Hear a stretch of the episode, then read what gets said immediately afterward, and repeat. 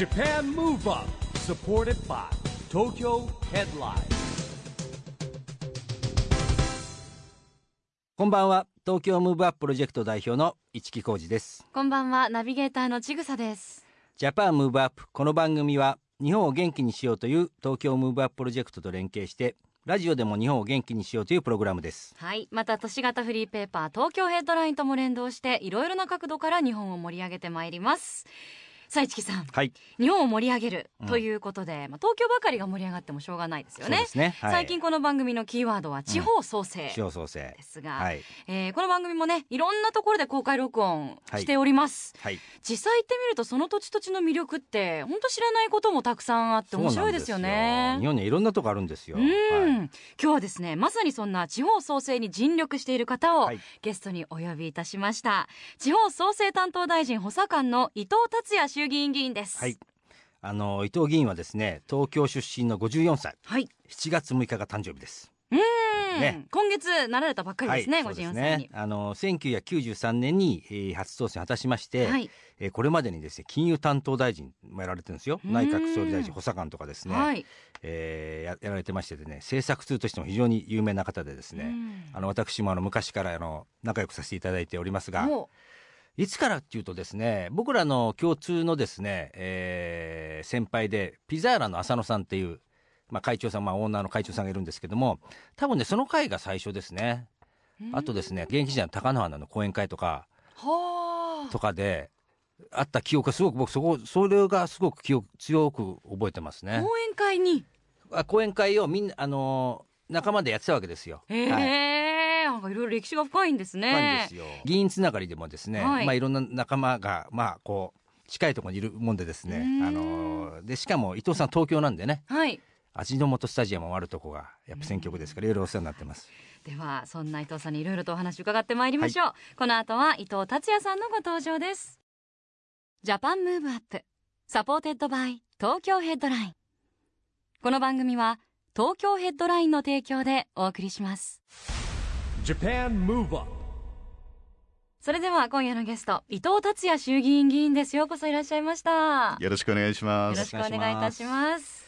えー伊藤さんはですねいつ頃から政治の道を目指そうとされたんですか？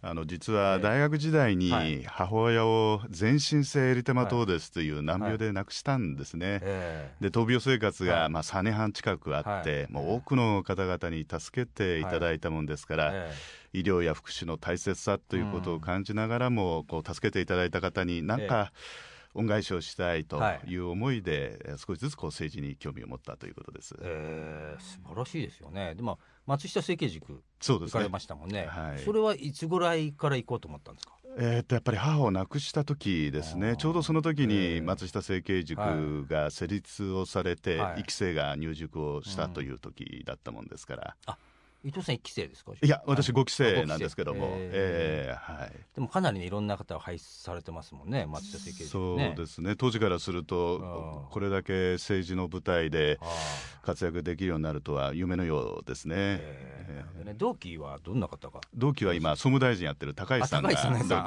すね。なるほど。あの昔からあんな感じですか？えちょっと。もう昔から元気のいい、えーあのまあね伊藤さんといえばですね金融担当大臣はい。やられた方がですね、今回は地方創生担当大臣補佐官ということでですね、はい、えー大臣やられた補佐官ということなんですが、これやっぱり石破さんからのご指名だったんですか？そうですね、ええ石破さんからあの強い依頼がありまして、はい。ただ私の場合、選挙区が東京の調布、三鷹、狛江、稲城ですから、東京選出の議員が 地方創生といっても役に立つかなという思いはあったんですけども、えー先ほど浅野さんの話出ておられたように、私もはい。もともと宅配のピザ店をはい。営んで、えーそれから国政に挑戦をしましたから、はい。1年間ずっと中小企業政策やってきたんですね。ですからこう地域経済と向き合ってきましたし、うんまたあのジャパニーズドリームが見れる国を作りたい、そんな、うんあのチャレンジをですね、はい。えー地方から実現したいという思いがあったので、うん。えーそういうこう自分の志を地方創生に重ねて、はい。今一生懸命取り組んでます。なるほど。でもやっぱり地方創生って言ってもやっぱあのなんていうんでしょうね中央と東京が関係ないわけじゃないじゃないですか。やっぱりねあの密接に関係してやることによってですね、まあ、僕らも地方よく行くんですけどもやっぱりこう求められるのは東京との連携とかです。東京との発信ということありますよね。えー、今あの現在はですねどんな取り組みを今中心にされてるんでしょうか？今、その地方創生の取り組みの具体化という段階に、はい、あの入っています。はいで今まで地域の活性化のいろんな取り組みをしてきたんですが、うん、その焼き直しであったんでは、はい、地方創生の目的を達成することができない、うん。はい、なぜならばですねやっぱりその少子高齢化、人口減少のスピードと、はい。その規模感がですね、はい、これはもう非常に異次元の状況にあると。なるほど。で高齢化社会に突入するのに、フランスは実は100年以上かかってるんですね、はいはいはい、しかし日本はわずか24年で高齢化社会に突入をしてしまった、また2040年にはなんと日本の人口2000万人近く減ってしまうんですね。そうすると1800ある自治体に約半分が消滅をしてしまうかもしれない、そんな大きな問題に、まあ、直面をしているということです。でその背景にはですね、えー、地方でやりがいのある仕事がないですよね、だから若い人がどんどんどんどん東京に出てきて、地方は少子化をしてしまう、しかし東京に出てきても、東京でなかなか結婚ができない、子供を産み育てにくい、で東京も少子化してしまう、でそのことがこれだけのスピード感と規模感を作り出してしまっていますし、またアベノミクスで、えー、大企業の収益は大幅に改善しましたけど、なかなか地域までその成果が届いていませんので、こうした問題を克服をしていく、つまり地方創生の目的は2つあって、人口減少問題を克服をしていくことと、そして地域の成長力を取り戻していくこと、この2つを目標にしてですね、今具体的な政策を作り込んで、それを地域の方々と一緒になって実現をしていこうということです。なるほど。それをやられてるのは町人仕事創生本部というのが中心にやられてるわけですね。はい、えー、ぱりそうですよね。その土地土地ってとっても魅力的なものたくさんあるじゃないですか。ですから僕あのそれこそね石破さんとお話した時もおっしゃってたのは実はいいものいっぱいあるん。だと、知られてないだけなんだよっていうね、あとそのいいものをどうやって生かしていくかっていうところの知恵とかですよね。発信とかですよね。えー、あのまあちょっと今その地方の話が出たんですけれどもえー、地方が持つ可能性とかポテンシャルという、まあ、結構今いろいろ回られてるじゃないですか、うん、伊藤さんどんな感じでいやこれはあのすごいものがあると思います、しかし今の現実はですね、はい、GDP の7割を占める国内産業の生産性っていうのは、うん、実はアメリカに比べて半分しかないんですね。えー、でまた21世紀の成長産業と言われる観光、はい、これも世界的に見ると27位、アジアでも8位の存在感でしかない、また企業数で99%の中小企業、これもですねドイツと稼ぐ力を比較をしてみると、日本は残念ながらドイツの2分の1から3分の1しかない。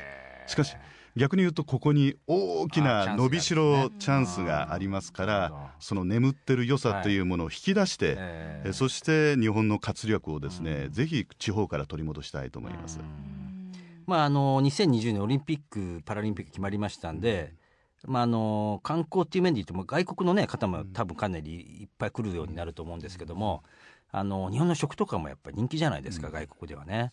フランスの確か観光人口が年間8000万人ぐらいですよね。うん、その通りですね。で日本は今どれぐらいですか今？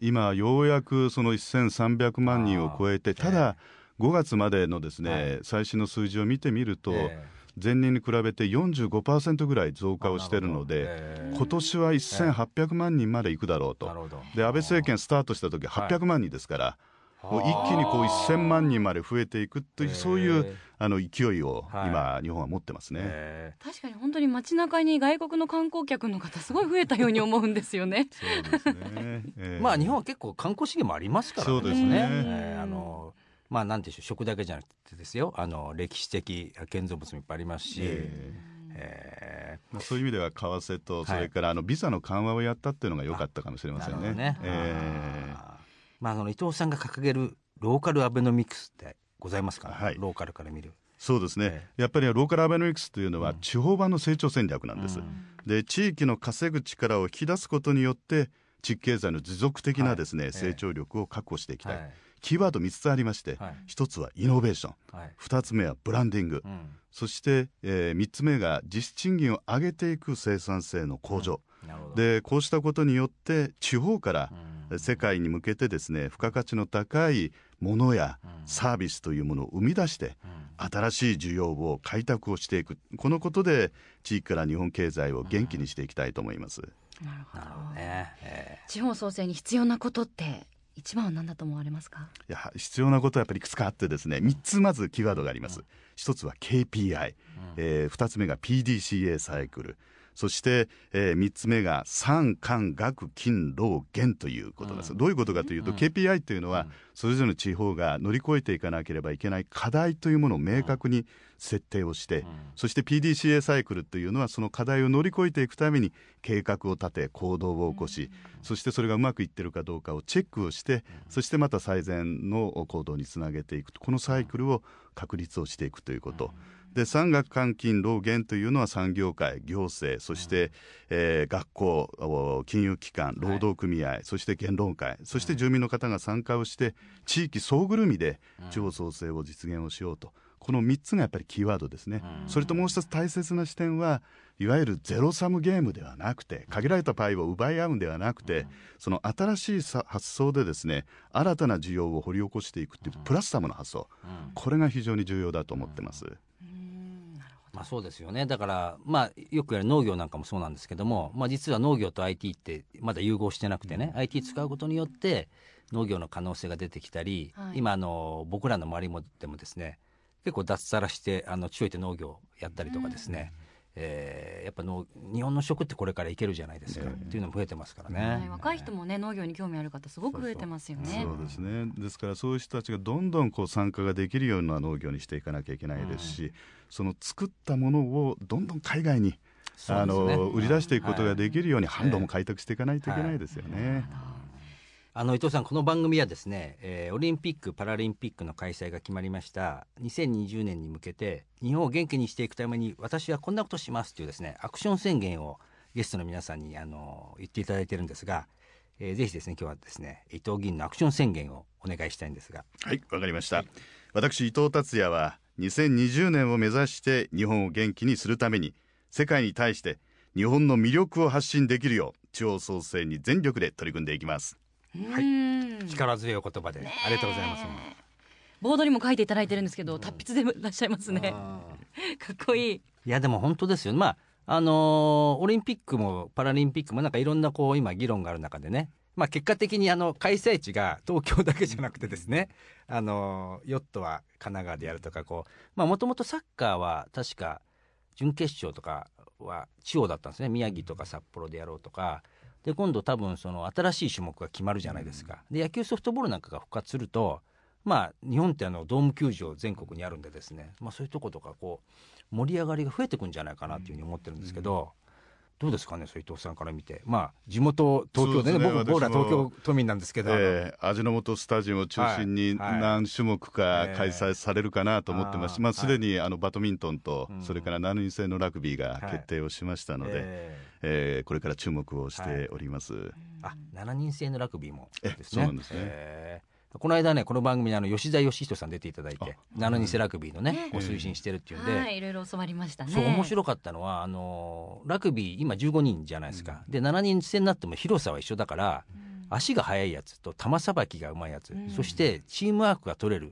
ていうのがポイントになるんですって、そうすると日本にはすごい可能性があるんですって、でしかも日本の女子なんかみたいなことで、今彼はあの全国でいろんな競技のあの足が速いやつを探してるらしいですよ。あそう。チームですかじゃあ楽しみですね。絶日向で応援できますから、はい。はい。ええーまあ、そんなこととかですね。あとはまあぜひプライベートな、ね、ことをお伺いしたいんですけれども学生の頃は映画サークルに所属されてたと。そうなんですね。映画作ってたんですけども、ただ役者としてはええ。演技は大根でして、いやいやいやいやいや。あまりあのキャスティングされずに、ええ。私のもっぱらの仕事ははい。資金集めと人集めで、なるほど、ええプロデューサー的なことをやってました。じゃあどんな映画作ろうかってまあ考えてでもキャスティングも自分でしないんですか？いや僕の役はこれだみたいな。いやなんかなかなかそういう権限を与えてもらえませんで、えーなるほどね。でも当時の仲間が今テレビ局で役員やってる人間もいまして、あそうですか、えええー。すごいですねそれはね。ねえよく今でも映画はご覧になるんですか？あやっぱり大好きですね。なかなか時間がなくて直接映画館に足は運べないんですけども、ええ。できるだけビデオを借りて少しでも時間があれば見てますね。ね。ですね。スポーツもでもお好きなんですよね？ソフトボールとか？あそうですね、ねあの事務所でもチームを作って、はい。えーあの出場してたんですけどなかなか勝てなくて。ですね、あそうですかやっぱね練習しなきゃいけませんからね。時間がある人はやっぱ強いですよやっぱりそそこは。うん。やっぱお忙しいからね。でもちょっと見てみたいですね、はい。伊藤議員が投げてるところとかもね。ピッチャーですか？伊藤さん。えっとピッチャーをやったりあと外野が多いですね。あーでもあの強いチームはね元プロ野球選手とか元社会人野球にはね人がいたりとかする場合ありますからね。その通りですね。そうちもたまに反則技を使って甲子園出場選手とか社会人野球選手を お願いして、えー助っ人に、なるほど、えもうね何がすごいってあのピッチャーで球が速いピッチャー来たら打てないですからもう。うん。これはもう そうです本当に。ねそれで終わりみたいな感じですよ、あーでもやっぱり体を動かすことっていうのもきっと元気の秘訣につながっていくのかなと思うんですが、伊藤議員元気の秘訣って何かと思われます？か今は元気の秘訣はあのエアロバイクを一生懸命漕ぐこととうん。それからあの気持ち的にはもう楽観主義者。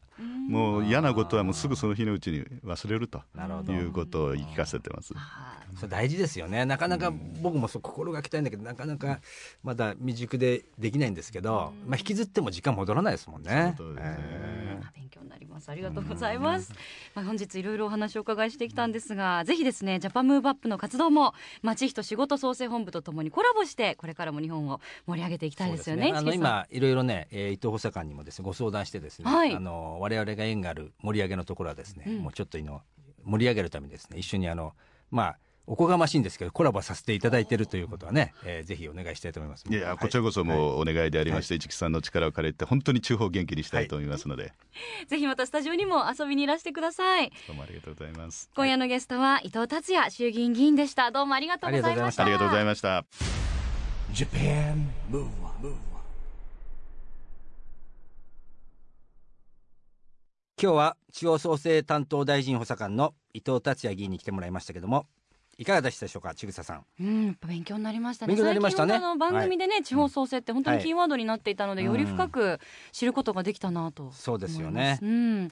またラジオにぴったりなお声でね。俺もまたラジオにねぴったりの声ですよね。すごい素敵な低くて渋い声ですよね。声優になれますよそうですね、なんかあの映画の、うん。お 日本語吹き替えやっていただきたいようなダンディーな役でね。ダンディーな役ね。ね似合いますよね。ま またスタジオにもお呼びしましょう、はいさあそしてここで毎月第2第4月曜日発行のエンタメフリーペーパー東京ヘッドラインからのお知らせです。現在23区内を中心にカフェや飲食店などさまざまな場所に専用ラックを設置し約35万部発行しているフリーペーパー東京ヘッドラインが来週月曜日7月13日に発行されます。最新号では注目の若手俳優岡田将生さんのスペシャルインタビューやお出かけ特集さらに間もなく開幕する夏の恒例イベントフジテレビのお台場夢大陸の特集号外が挟み込まれています。ぜひ東京ヘッドラインをお近くのラックでピックアップしてください。配布先は東京ヘッドラインのウェブサイトやアプリをチェックしてくださいね。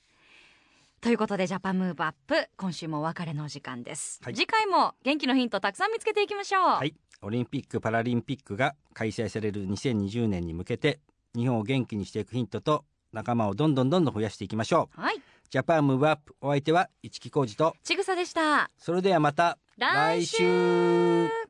JAPAN MOVE UP SUPPORTED BY TOKYO HEADLINE.この番組は東京ヘッドラインの提供でお送りしました。